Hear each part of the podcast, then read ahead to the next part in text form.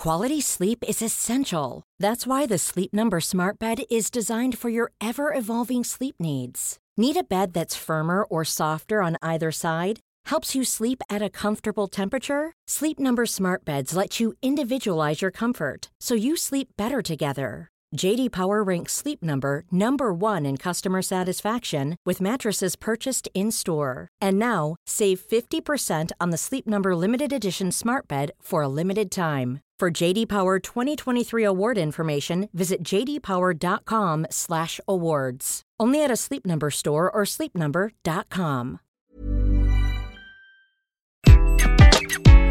Bonjour, aujourd'hui je vais répondre à la question suivante peut-on être exigeant et bienveillant en même temps? Je suis Gaël Châtelain-Berry, bienvenue sur mon podcast Happy Work, le podcast francophone le plus écouté sur le bien-être au travail.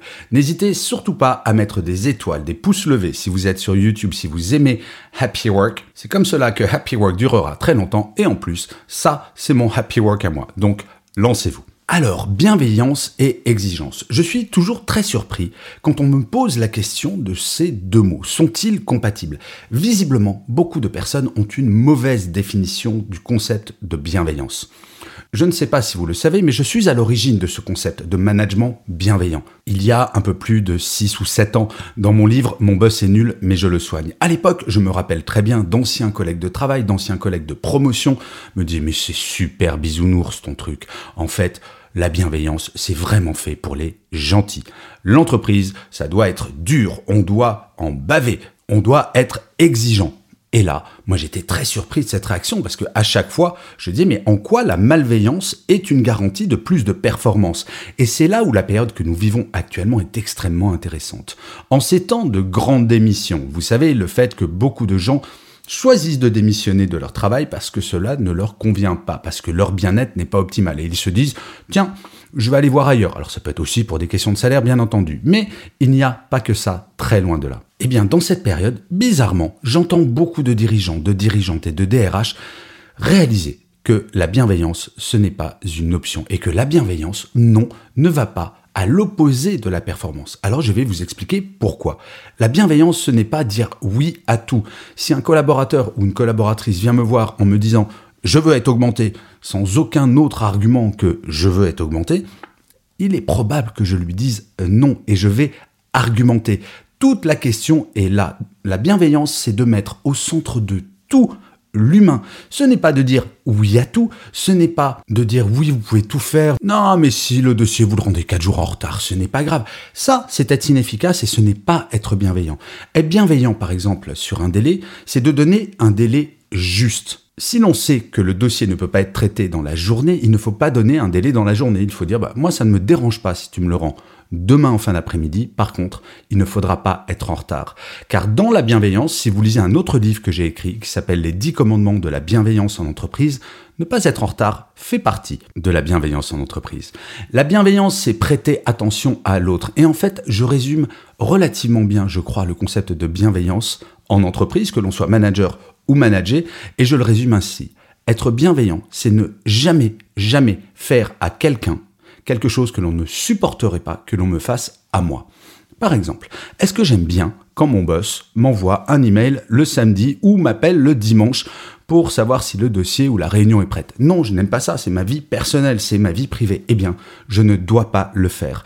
Est-ce que j'aime quand quelqu'un arrive en retard à une réunion que j'ai organisée? Non, bien entendu. Eh bien, je ne dois pas le faire. Vous le voyez, la bienveillance, ce n'est en aucun cas se caler sur le comportement de l'autre, quel que soit ce comportement ou quelle que soit cette demande. C'est d'essayer d'être efficace tout en respectant les contraintes du bien-être au travail et les contraintes que la bienveillance impose. Et je vais vous les rappeler très rapidement, ces impératifs de la bienveillance en entreprise.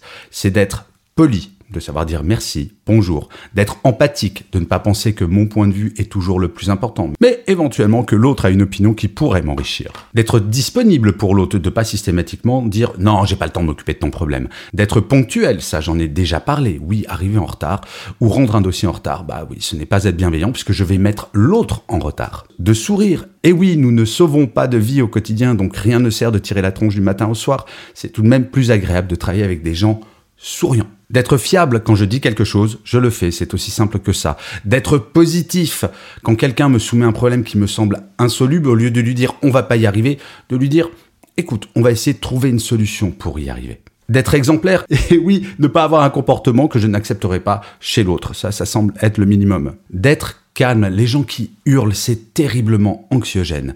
Et enfin, pas le moins important, de savoir écouter que l'on soit manager ou manager, savoir écouter le point de vue de l'autre, c'est tout de même extrêmement important. Voilà, donc vous le voyez, la bienveillance ne s'oppose en rien à la performance. Bien au contraire, nous le savons, un salarié dont le bien-être est optimisé sera beaucoup plus performant, beaucoup plus fidèle, beaucoup plus loyal à l'entreprise.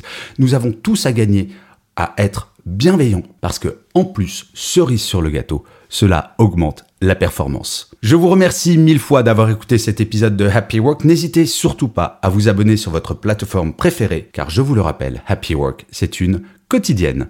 Je vous dis donc rendez-vous à demain et d'ici là, plus que jamais, prenez soin de vous. Salut les amis.